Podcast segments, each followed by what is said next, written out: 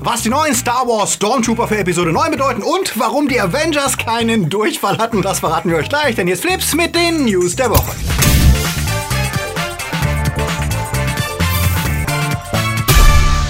Die Themen der Woche. Westeros zersplittert in neuer Serie. Ghostbusters Go Stranger Things. Mulan macht ernst. Star Wars Land floppt. Netflix verliert Freunde und das bringt die Switch Lite. Flips wird im Juli unterstützt von unseren Flips Guardians. Sepp Kerschbaumer, Konrad Moore, Akoya, Anja Scholz, Orno Treibholz, Daniel Schuh, Toni Barth, Alter I und Wir, Dominik Richter, Silko Pelasch, Luca Kamens, Marc-André Schreiber, JFK Faker, Bert Waslöper, Tio Netzibi, Sterntor 1, Derby, Nanoska, Christi, Fabio Mattenberger und Dark System. Ein großer Dank geht auch an unsere Flips Junior Guardians. Vielen Dank für euren Support. Wenn dir unsere News gefallen, drück auf den Abo-Knopf. Und für News unter der Woche, folg uns auf Twitter, Facebook oder Instagram. Ghostbusters 3 soll ja den angeschlagenen Ruf des Franchise nach dem missglückten Reboot von 2016 wieder richten. Zwar sagte dessen Regisseur Paul Feig jüngst, er wünsche sich nach wie vor ein Sequel, aber das scheint doch eher unwahrscheinlich, denn auch in der Nachbetrachtung hat der Film wenig Fans gefunden und auch die Stars des Originals äußerten sich, obwohl sie damals in Cameos auftraten, wenig schmeichelhaft. Die Hoffnungen ruhen jetzt auf Jason Reitman, dem Sohn des Original Originalregisseurs Ivan Reitman den Karren aus dem Dreck zu ziehen und das im wahrsten Sinne des Wortes, denn zum Produktionsstart teilt er jetzt ein erstes Foto des verwitterten Ecto One, dem legendären Auto der Ghostbusters und ein Bild zusammen mit seinem Vater und den Hauptdarstellern. Dan Aykroyd ist vom Drehbuch wohl auch extrem begeistert und auch Bill Murray, Sigourney Weaver und Ernie Hudson sind wieder mit dabei und vielleicht ja sogar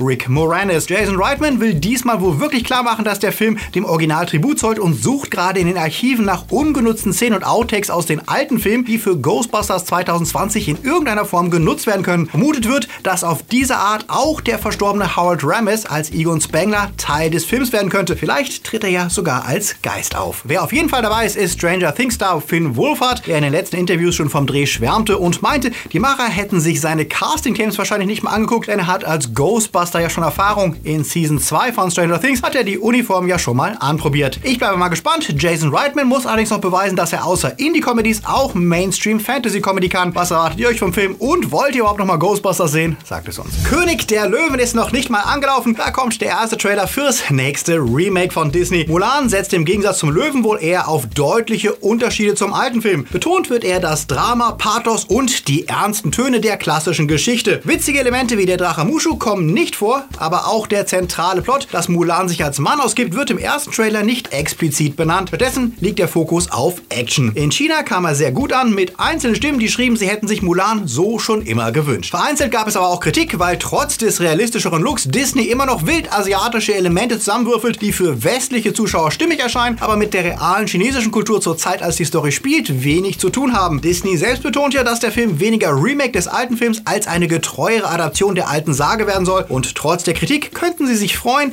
dass der Trailer besser ankommt als ihre Verkündung zur Besetzung der neuen Ariel. Wie fandet ihr den Trailer? Sagt es uns. Star Wars Galaxy Flop. Das Star Wars Land in Disneyland in Anaheim eröffnete erst letzten Monat für die Allgemeinheit mit großem Werbeaufwand. Der Nachbau eines Außenpostens im Star Wars Universum komplett mit Cantina und Millennium Falcon galt als der große Publikumsmagnet des Jahres und Disneys Parkplaner hatten einen wahren Schlachtplan entworfen, um die erwarteten Massen zu koordinieren. Dauerkartenhalter wurden ausgesperrt. Besucher durften maximal vier Stunden in Galaxy's Edge verbringen. Parkpersonal durfte privat gar nicht rein. Doch all der Aufwand, um Überfüllung zu vermeiden, hat wohl zu gut funktioniert, denn nur wenige Wochen nach Eröffnung ist Galaxy's Edge leer und deutlich unter Kapazität, wie etliche Besucher und YouTuber berichten, die dort ohne lange Wartezeiten mit dem bisher einzigen offenen Ride, dem Smuggler's Run, im Millennium Falcon fahren konnten. Viele Besucher waren wohl abgeschreckt von den ersten Berichten, dass der Park sehr voll werden wird für die ersten Monate und sparen sich den Besuch. Und da der zweite Ride, Rise of the Resistance, erst im Dezember öffnet, warten wohl viele bis dahin, ehe sie 150 Dollar und mehr pro Person für den Eintritt ausgeben. Denn bisher ist das Einzige, was man in Galaxy's Edge wirklich machen kann, shoppen und essen, wenn die exklusiven Angebote in den Shops nicht gerade mal wieder ausverkauft sind und durch Dinge ersetzt werden, die es in jedem Spielzeugladen gibt. Disney schiebt wohl leichte Panik deswegen und hat die Beschränkungen für Dauerkartenbesitzer und Angestellte wieder aufgehoben und lockt mit zusätzlichen Shows im Park, um die gesunkenen Besucherzahlen wieder auszugleichen. Für diejenigen, die gerade dort sind, ist es allerdings eine gute Nachricht, denn so entspannt durchbummeln wie derzeit kann man wohl ewig nicht durch Galaxy's Edge. Wollt ihr hin? Wünscht ihr euch, dass das Ganze auch nach Europa kommt oder lässt es euch doch eher kalt? Sagt uns eure Meinung. Star Wars ist zwar auch eine eine Filmreihe, aber in erster Linie wohl eine der größten Merchandise-Marken der Welt, was auch die Vielzahl neuer Figuren erklärt, die durch Serien und Filme jeweils mit großem Tamtam -Tam eingeführt werden. Besonders beliebt sind dabei klassische Figuren in, äh, sagen wir mal, neuen Geschmacksrichtungen. Schon in Das Imperium schlägt zurück bekamen wir die Snowtrooper, in die Rückkehr der Jedi die Scout Trooper, in Rogue One wurden damals die schwarzen Death Trooper enthüllt und diese Woche gab es für die kommende Episode 9 den Sith Trooper. Der wird offiziell auf der San Diego Comic Con vorgestellt und sieht aus wie eine von Snokes Wachen, der einen klassischen Stormtrooper geknallt hat. Offiziell heißt es, die Sith Trooper wären die Evolution der First Order Soldaten, was aber nichts darüber verrät, ob sie tatsächlich Sith-Kräfte besitzen oder einfach nur in deren Dienst stehen, was die Frage aufwirft, für wen? Denn bisher hieß es, Kylo und Snoke wären keine Sith und dann bleibt ja eigentlich nur er hier, der Mann mit der herzlichen Lache. Interessant ist diese Ankündigung allerdings auch, weil sie uns erinnert, dass das geleakte Poster zur Episode 9, das als Fake bezeichnet wurde, denn fast alles, was seitdem an Infos rauskommt, bestätigt das, was das Poster zeigte. Unter anderem auch die Sith Trooper, was noch deutlicher macht, dass das Poster wohl tatsächlich ein Leak und kein Fanfake war. Und darauf hindeutet, dass es vielleicht mehr als zwei Parteien in Episode 9 gibt, die gegeneinander antreten, denn die Knights of Ren, die klassischen First Order Soldaten und die Sith Trooper müssen nicht zwingend auf derselben Seite kämpfen. Was haltet ihr davon? Sagt es. Und während wir dann auf der Comic-Con nächste Woche vielleicht mehr darüber erfahren, berichtet Making Star Wars, dass derzeit noch kleine Nachdrehs für Episode 9 laufen. Das klingt plausibel, denn nach dem Drop des ersten Trailers sind die ersten Schnittfassungen des Films wohl fertig und J.J. Abrams wird wissen, an welchen Stellen ihm noch Szenen fehlen und was eventuell verändert werden muss. Nachgedreht wird im Black Park, der zu den Pinewood Studios gehört und dort immer wieder für Naturaufnahmen genutzt wird. Nach Making Star Wars Informanten werden Szenen mit X-Wing und am Set des Millennium Falcon nachgedreht. Bisher klingt das allerdings nach normalen Pickup-Shoots, also kleinen Szenen, die mittlerweile bei jedem Blockbuster nachgedreht werden und fest eingeplant sind, also keine umfangreichen Nachdrehs, wie zum Beispiel bei Solo oder damals bei Rogue One.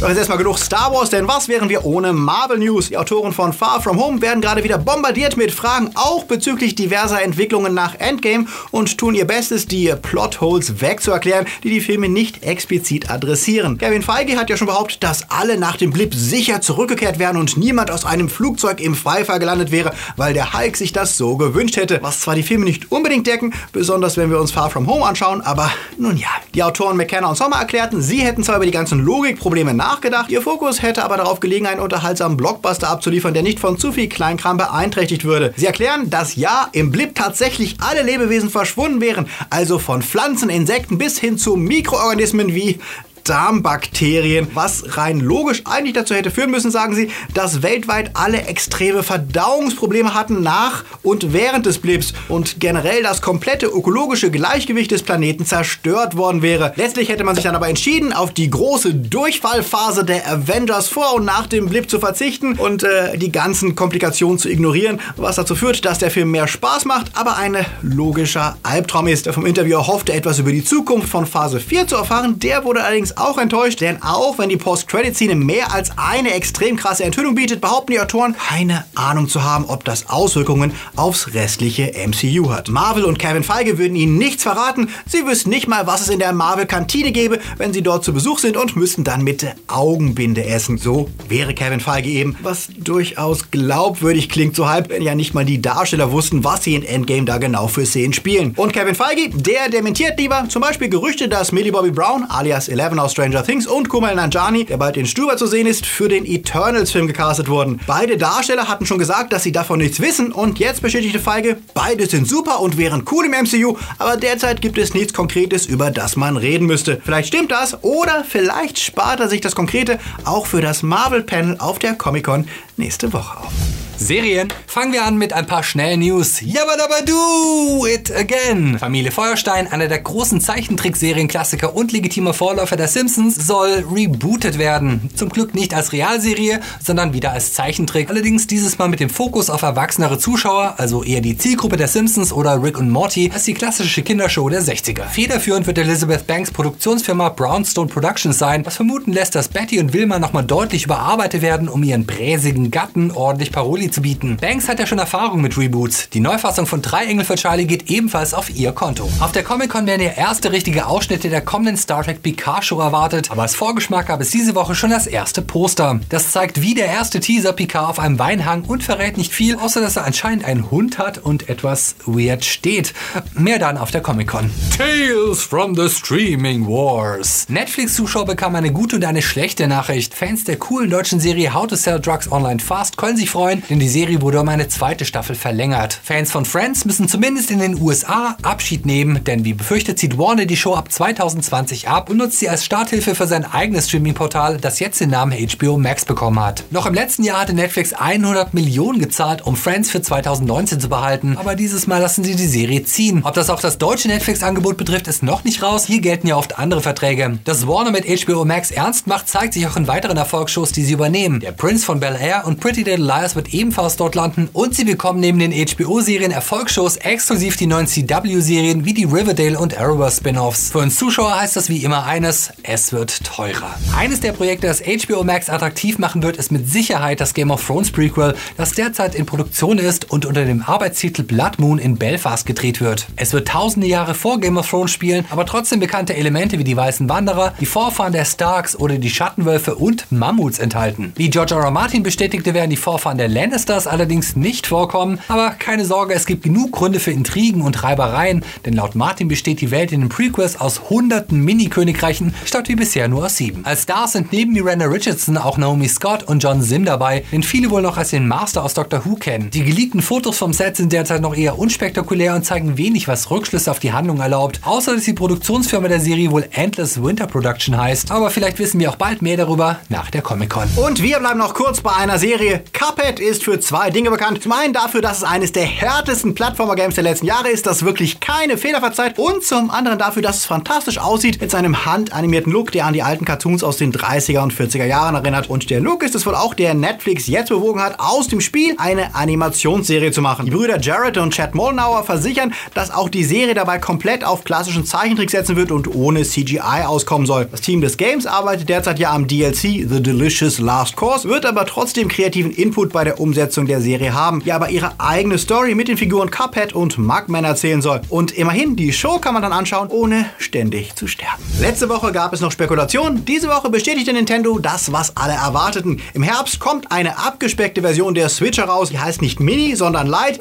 sieht aber im Wesentlichen so aus, wie es die Leaks erwarten ließen. Was sich nicht bewahrheitete, ist die höhere Full HD Auflösung, denn die bleibt bei niedrigen 720p. Bestätigt wurde die fest verbauten Steuerelemente und der Wegfall der Joy-Cons inklusive Infrarotkamera, HD Rumble und Motion-Sensoren. Der größte Unterschied ist aber wohl, die Switch Lite ist eigentlich keine Switch mehr, denn sie kann nicht am Fernseher betrieben werden, ist also eine reine Handheld-Konsole, die auch keine Games unterstützt, die gezielt die Joy-Con-Funktion brauchen. Zwar soll die Lite laut Nintendo die 3DS nicht ersetzen, aber das klingt eher nach Lippenbekenntnissen. Die Lite erscheint schließlich nicht umsonst als Pokémon Sword and Shield Special Edition mit Pokémon-Zeichnungen auf der Rückseite, will also gezielt die Pokémon-Spieler, die bisher die 3DS nutzen, zum Umstieg bewegen. Wer allerdings hoffte, dass es auch Infos zur geplanten Switch Pro gibt, der wurde enttäuscht. In diesem Jahr soll sie nicht mehr kommen, was erkennen lässt, dass Nintendo den Kampf um den Konsolenmarkt dieses Jahr mit dem Fokus auf Handheld beendet und wohl erst im kommenden Jahr mit einer neuen Version kommt, die dann gegen die PS5 und gegen die neue Xbox antreten wird. Was haltet ihr von der Lite? Ist das Ganze für euch interessant oder wollt ihr tatsächlich eine Konsole, die sowohl richtige Konsole als auch portable sein kann? Schreibt es mir in die Kommentare. Wer im Kino schon Spider-Man Far From Home gesehen hat und jetzt verzweifelt den nächsten MCU-Fix sucht, hat Glück, denn als Besitzer eines VR-Headsets könnt ihr auf Steam oder im PlayStation Store umsonst das Spider-Man Far From Home VR-Game runterladen. Ich habe mir das mal angeguckt und ja, für lau macht es wirklich Spaß. Die Grafik kann zwar an keiner Stelle mit den Spider-Man-Game für die PS4 mithalten und erinnert eher an Games aus den Nullerjahren, aber dafür schwingt ihr virtuell persönlich von Haus zu Haus, schießt mit eurem äh, Spider-Web und könnt gegen böse Riesenroboter kämpfen, die New York zerlegen wollen. Tom Holland hat selbst für ein paar Szenen das Intro aufgenommen und äh, ist auch akustisch zu hören. Also das Ganze lohnt sich durchaus und wie gesagt, es kostet ja nichts. Probiert es mal aus. Ja, was soll das? Hier sind sie, unsere Starts der Woche. Aladdin ist kaum aus den Kinos verschwunden. Da kommt schon Disneys neuestes Remake und wohl das auf, dass sie die größten Hoffnungen setzen. Denn König der Löwen ist zu Recht der wohl bekannteste und erfolgreichste Zeichentrickfilm aller Zeiten. Das Remake ist ebenfalls 100% animiert, diesmal allerdings per fotorealistischem CGI, das dem Film die Anmutung einer Tierdoku gibt. Was auch so ziemlich die einzige Veränderung ist, denn der Film klebt so eng am Original, dass Aladdin dagegen schon wie eine wilde Neuinterpretation wirkt. Das geht hin bis zu einzelnen Kameraeinstellungen, die hier kopiert werden und die Dialoge sind auch zu 98% identisch identisch. Was nicht identisch ist, ist das Gefühl beim Anschauen. Denn auch wenn unbestritten ist, dass die Qualität der Bilder ein Meilenstein in der realistischen Animation sein dürfte, das Original funktionierte eben auch, weil es eben keine Tierdoku war, sondern vermenschlichte Tiere in einer Hamlet-Paraphrase zeigt. Die Tiere des Remakes sehen aus wie echte Tiere, was bedeutet, sie haben keinerlei ernsthafte Mimik, was schon die Dialogszenen schwierig macht. Richtig übel sind allerdings alle Songs, denn Tiere haben weder übersteigerten Ausdruck noch Rhythmusgefühl,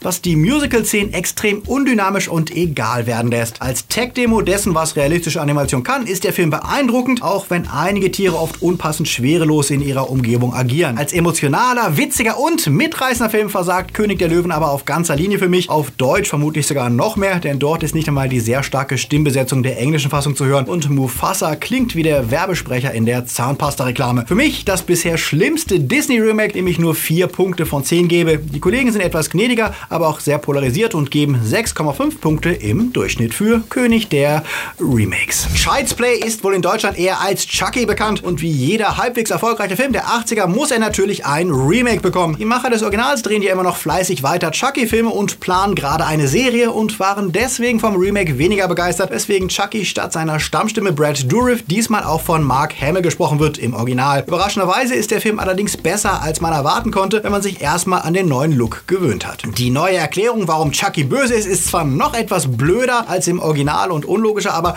dank der sehr guten Besetzung mit Aubrey Plaza als Mom und Gabriel Bateman als Jung Andy schafft es der Film trotzdem ordentlich zu unterhalten, auch wenn seine Kritik an der voll vernetzten Alexa, Siri, Google Home Welt nur Makulatur bleibt. Fans von Puppenhorror aber sicher unterhaltsamer als Annabelle gibt es von mir 6,5 Punkte. Die Kritikerkollegen geben im Schnitt ganz knappe 6 Punkte für Child's Play. Wenn ihr noch mehr News wollt, dann folgt uns auf Twitter, Facebook oder Insta. Da gibt's täglich Neues zu Filmen, Serien und Games. Und wenn ihr es verpasst habt, holt unser Video vom Freitag nach. Dort haben wir aufgedröselt, was die Enthüllungen aus Spider-Man Far From Home für das MCU bedeuten. Und wenn ihr dann noch Bock auf tiefergehende Analyse zu Spidey habt, in der neuen Folge der Männer außer drei sprechen Diem und ich ausführlich über den Film. Wenn ihr Flips mögt, dann wäre jetzt ein super Zeitpunkt, uns zu unterstützen. Neben den Werbeeinnahmen ermöglichen uns unsere Supporter weiterzumachen und zu denen kannst auch du gehören. Werde zum Supporter und unterstütze uns monatlich per Patreon. Alle Goodies und Infos gibt's auf unserer Patreon-Seite. Oder lass uns per PayPal doch ein kleines Trinkgeld da. Die Links sind in der Beschreibung. Ihr wisst ja, wenn jeder Zuschauer, der diese Folge sieht, uns einmalig einen Euro spenden würde, wären wir sofort fürs ganze Jahr finanziert. Da das aber unrealistisch ist, sind wir sehr froh über diejenigen, die uns regelmäßig supporten. Die Guardians, Junior Guardians, die Flips Time Lords, die ihr hier seht, genauso wie die Padawans und Patronus. Sie helfen mit, dass ihr jede Woche Flips schauen könnt. Danke dafür. Wir machen jetzt auch erstmal Sonntag und chillen etwas, sind aber auf jeden Fall nächste Woche wieder da.